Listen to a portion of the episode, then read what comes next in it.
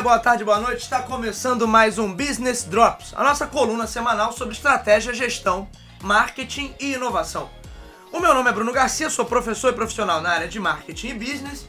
E aqui você já sabe, toda semana a gente comenta tanto sobre questões técnicas a respeito do mundo dos negócios, mas também sobre as principais novidades, os principais acontecimentos que podem ter um impacto na sua empresa, no seu planejamento estratégico e na sua carreira. Lembrando sempre que esse podcast é um oferecimento do nosso site, o talktobusiness.com.br, onde ali no blog eu compartilho semanalmente algumas ideias, alguns insights, algumas coisas legais, além, é claro, do feed desse podcast. Então não deixem de acessar, visitar e dar uma conferida no conteúdo que a gente tem por lá. Antes de passar para o episódio de hoje, eu também quero dar um recado, porque a partir do próximo episódio a gente começa a ter é, business drops com participações. Então eu vou trazer aqui é, eventualmente convidados, professores, especialistas para comentar comigo sobre determinados temas, sobre determinados assuntos. Então, não vão ser todos os episódios assim. Eu ainda vou ter episódios que eu conduzo sozinho, como tenho feito desde o início. Mas, de tempos em tempos, a gente vai ter aí participações especiais e tem muita coisa legal vindo por aí. Quem acompanha lá no Instagram, arroba Bruno Talk to Business, sabe que tem muita coisa legal. já tô gravando com muita gente bacana para trazer conteúdo de primeira aqui pro nosso podcast. E no episódio de hoje, mais uma vez, eu vou responder a perguntas dos ouvintes. E hoje eu tenho uma pergunta para lá de especial. Vejam bem, quem nos manda uma pergunta é a Daiane Vezula. Ela tem apenas 17 anos e é estudante do curso técnico de administração lá do Colégio João Paulo I. Então, Daiane, um beijo para você. Obrigado pela sua participação. E ela manda a seguinte pergunta: Bruno, o que que você acha que se tornou um dos maiores impedimentos, um dos maiores desafios para um jovem hoje conseguir abrir a sua própria empresa? Olha aí, hein? Olha que pergunta complexa. Vamos ver se a gente consegue responder, Daiane.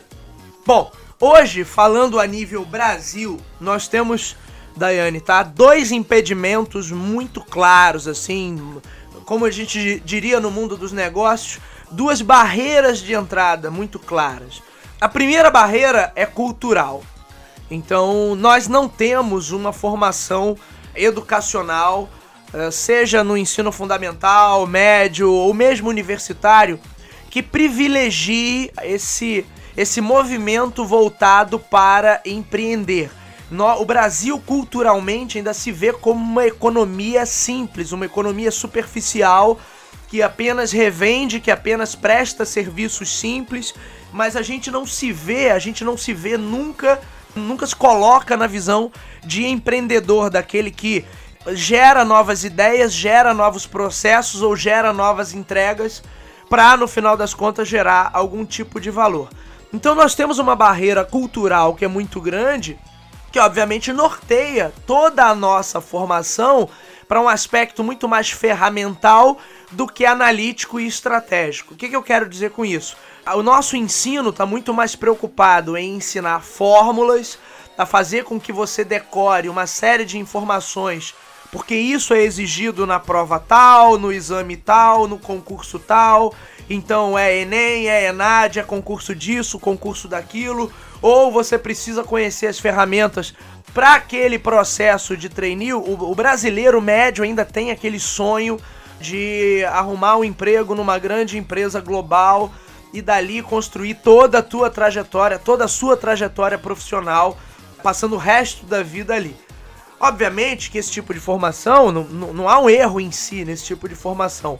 O, pro, o problema é que você não privilegia um comportamento e uma maneira de pensar que seja mais proativa e que te leve a agir de forma mais empreendedora, mesmo que eventualmente você vá sim trabalhar na empresa de alguém. Obviamente não tem espaço no mercado para todo mundo empreender, né? Então é, seria paradoxal eu ter um mercado onde todo mundo empreende e ninguém presta serviço ou ninguém desempenha alguma função para outras pessoas. Então, assim também, não há essa utopia de empreender, não é uma obrigatoriedade de empreender. tá? No, no, no, sentido de abrir empresa. Mas quando eu falo em empreender, no sentido de ter uma visão e ter uma postura empreendedora, isso sim vai te ajudar, seja você abrindo o seu próprio negócio, seja você atuando como é, autônoma. Então, muitos profissionais que se colocam como autônomos, médicos, arquitetos, dentistas, advogados, eles também precisam exercer esse seu lado empreendedor é, o que muitas vezes é deixado de lado. Né? Então, veja que essa barreira cultural já é uma grande barreira, porque na verdade não nos prepara para gerenciar projetos. Um empreendimento, como qualquer outra coisa que você faça na vida, é um projeto. Então, culturalmente, estamos pouco preparados, pouco aptos a gerenciar bem projetos. Normalmente a gente corre logo para o lado mais subjetivo, para o lado mais emocional da coisa então, não, somos muito criativos ou colocamos muita paixão no que a gente faz, mas isso não costuma resolver porra nenhuma. Falando, Daiane, desculpe pelo termo, mas falando um português bem claro, né? Esse aspecto emocional que a gente gosta de vangloriar na cultura brasileira quase sempre não serve para nada, tão somente para mascarar a nossa própria incompetência e os nossos próprios defeitos a gente não gosta de admitir os defeitos que a gente tem e as deficiências que nós temos. Então, esse também é outro aspecto cultural que é claramente uma barreira de entrada para o empreendedorismo. Uma outra coisa, uma derivação até desse aspecto cultural, é que muitas vezes se tem a visão de montar a empresa com uma lógica extrativista. Então, eu abro a empresa não porque eu queira gerar algum valor, não porque eu queira construir algo relevante, não porque eu queira fazer algo que de fato faça a diferença na sociedade. Na maior parte das vezes, isso até em grandes empresários, porque eu convivo com, com todo tipo de gente, o que você tem ali é uma visão meramente extrativista. Então, olha, eu quero só encontrar um lugar para eu parasitar nem que esse lugar que eu esteja parasitando seja a minha própria empresa. E quantos empresários eu não conheço por aí que são basicamente parasitas? Eles montam aquela estrutura, dão o mínimo ali para aquela estrutura funcionar e ficam ali como uma espécie de sanguessuga, tirando o máximo possível de dinheiro, porque na verdade ele não tá, nunca esteve é, de olho em fazer algo legal, em construir um projeto diferente, ele tá de olho unicamente em tirar mais e mais dinheiro para ele. Essa é uma visão feudal, meio coronelista. Então, se você resgatar aí, Daiane, das suas aulas de história, que eu sei que você é boa aluna, você vai entender como essa visão, como essa pegada cultural vem lá dos tempos de séculos passados no Brasil até os dias de hoje, né? A visão extrativista que vem lá desde o termo brasileiro que é um termo que, se você parar para pensar, é, é, de origem. É, é, esse sufixo, o eiro, dá a ideia de profissão. Então, pedreiro, confeiteiro, marqueteiro e brasileiro, que era o camarada que vinha aqui só retirar o pau-brasil e revender lá para fora, piratear o pau-brasil daqui para fora. Essa visão extrativista, desde os tempos de colônia, ela parece não ter mudado. Então, boa parte dos nossos homens é, empresários, homens de negócio, eles têm muito mais essa visão enraizada, que é uma visão extrativista e por si só uma visão medíocre. E aí eles estão muito mais preocupados em ter uma vaca leiteira onde eles possam extrair todo o dinheiro e colocar o mínimo de volta. Ou seja, não há uma visão desenvolvimentista, não há uma visão falando do brasileiro em geral, desde o mais da classe mais baixa até as classes mais altas. Não há uma visão desenvolvimentista de falar assim, olha, quero desenvolver essa economia, quero ver esse país prosperar, veja a nossa política aí. Entra governo, sai governo, a visão mesquinha, medíocre, de mamar nas tetas desse grande, dessa grande vaca leiteira que é o Brasil continua. Só mudam-se os nomes, mudam-se as legendas, mudam-se os atores, mas o enredo continua sendo basicamente o mesmo. Daiane, pra gente encerrar, tem um outro aspecto que é crucial para um jovem, e não só para um jovem, para qualquer um empreender, mas aí principalmente para o jovem que é o acesso ao capital. E aí, Daiane, só para você entender, né? Quando eu falo acesso ao capital, o que, que eu tô querendo dizer com isso? O, o dinheiro no Brasil é caro. E você vai dizer assim, nossa, Bruno, mas o, o dinheiro já não tem um, um valor em si. Quer dizer, mas tomar dinheiro emprestado, ter acesso ao capital no Brasil é extremamente caro. E isso pode te custar um tombo que aí uma pessoa vai levar anos, talvez mais de uma década até se recuperar financeiramente. E isso é mais uma mazela, mais uma consequência do nosso sistema econômico focado nessa visão extrativista, é o que alguns especialistas chamam de capitalismo rentista, né? Vale mais a pena ter capital improdutivo do que capital produtivo. Então, os bancos também e todo o nosso sistema macroeconômico são ervas daninhas. No caso, para quem quer empreender, obviamente, esse acesso ao capital sendo muito caro, significa o seguinte, em última instância, que vai ficar muito caro para você tomar dinheiro emprestado. Então, se, eu, se se torna muito caro eu tomar dinheiro emprestado, de qualquer modalidade, de qualquer maneira, vai ser muito mais caro do que em outros países, do que em outras economias. Obviamente, eu tô falando que vai ser mais difícil de eu ter pessoas dispostas a correr o risco de empreender, porque não adianta a gente fantasiar, né? Para qualquer empreendimento que você crie, possivelmente você vai precisar de algum nível de aporte, você vai precisar de algum nível de capital. E aí, se o acesso a esse dinheiro ele é muito ele é muito dificultado se, se os juros que eu pago são muito altos eu praticamente inviabilizo é como se eu convidasse o empreendedor a se enforcar olha pega esse dinheiro aqui o cenário é difícil você vai se enrolar, daqui a pouco você vai estar tá me devendo e eu vou tomar tudo que você tem. E é basicamente assim que o nosso sistema financeiro tem agido. Quando os bancos fazem propaganda, olha, eu te empresto dinheiro, eu sou muito amigo, é, é a mentira mais deslavada. Eles te emprestam dinheiro e você vai acabar pegando o dinheiro emprestado com eles. É, seja para empreender, seja para manter a sua vida, é, porque no nosso sistema econômico, onde, onde o nosso dinheiro vale cada vez menos né? E a gente paga cada vez mais por tudo.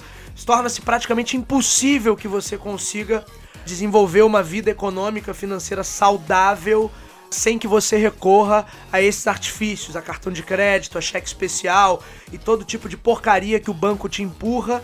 E ele não te empurra porque ele é bonzinho, ele te empurra porque sabe que você precisa.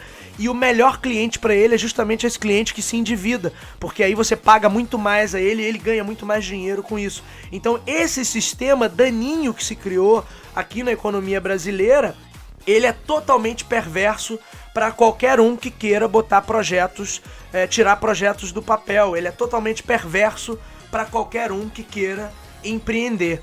Daí você vê a dificuldade, a grande dificuldade do brasileiro empreender. O brasileiro médio vai empreender como? Abrindo barraquinha de cachorro quente, é, vendendo refrigerante em casa, vendendo pizza em casa. É o nível padrão de empreendimento porque na verdade o acesso ao crédito é muito difícil. Você vai ter uns palhaços por aí que vão dizer: não, é só uma questão de força de vontade, você vai conseguir sim, sem a grana. Mentira, mentira e mentira. Talvez em alguns casos muito pontuais e muito específicos você consiga sim empreender sem ter nada, partindo do zero. Mas na maioria das vezes, para a maior parte dos casos e dos projetos que você vem a desenvolver, essa é uma lógica mentirosa, na verdade é uma falácia para depois que a culpa recaia sobre você. Então a culpa não é no sistema, você que se esforçou pouco. Acho que é isso, acho que esses são os principais obstáculos, Daiane, para um jovem hoje empreender.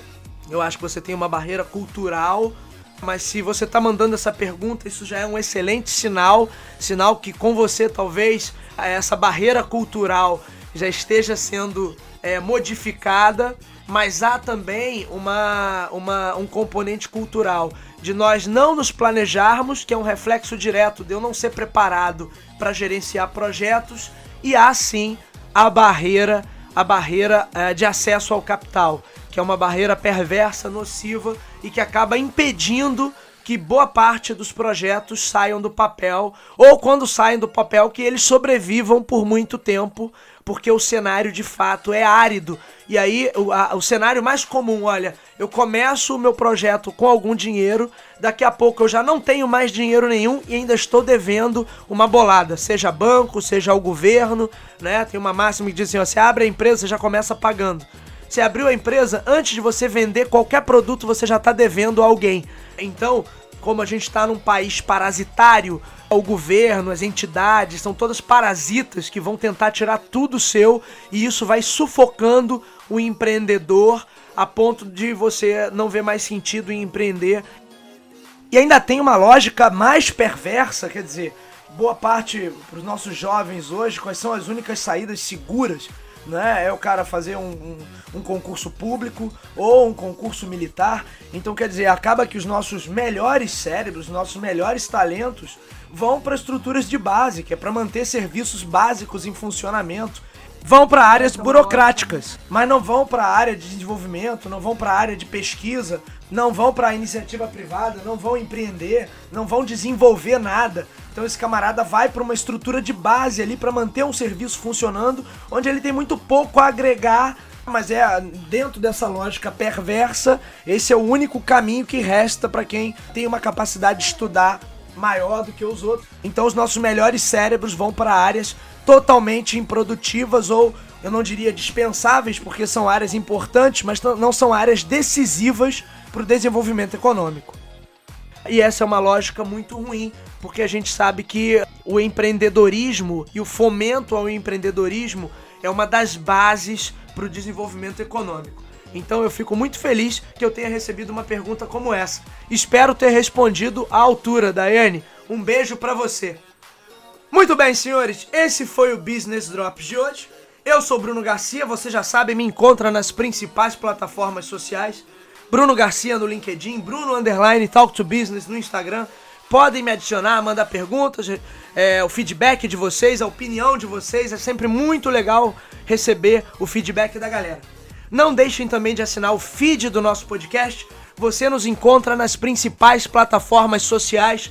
É só buscar lá por Talk to Biz no Spotify, no Anchor, no SoundCloud, no Deezer, ou se você é usuário Apple, no aplicativo lá de podcasts da Apple, ou se você é usuário Android, em Google Podcasts, o aplicativo de podcasts do Google, ou diretamente no nosso site talktobusiness.com.br. Já sabem que a partir da semana que vem a gente vai sempre intercalar episódios do Business Drops com convidados, né? Então, eu vou trazer especialistas, vou trazer professores, vai vir muita coisa boa por aí. Continuem nos acompanhando.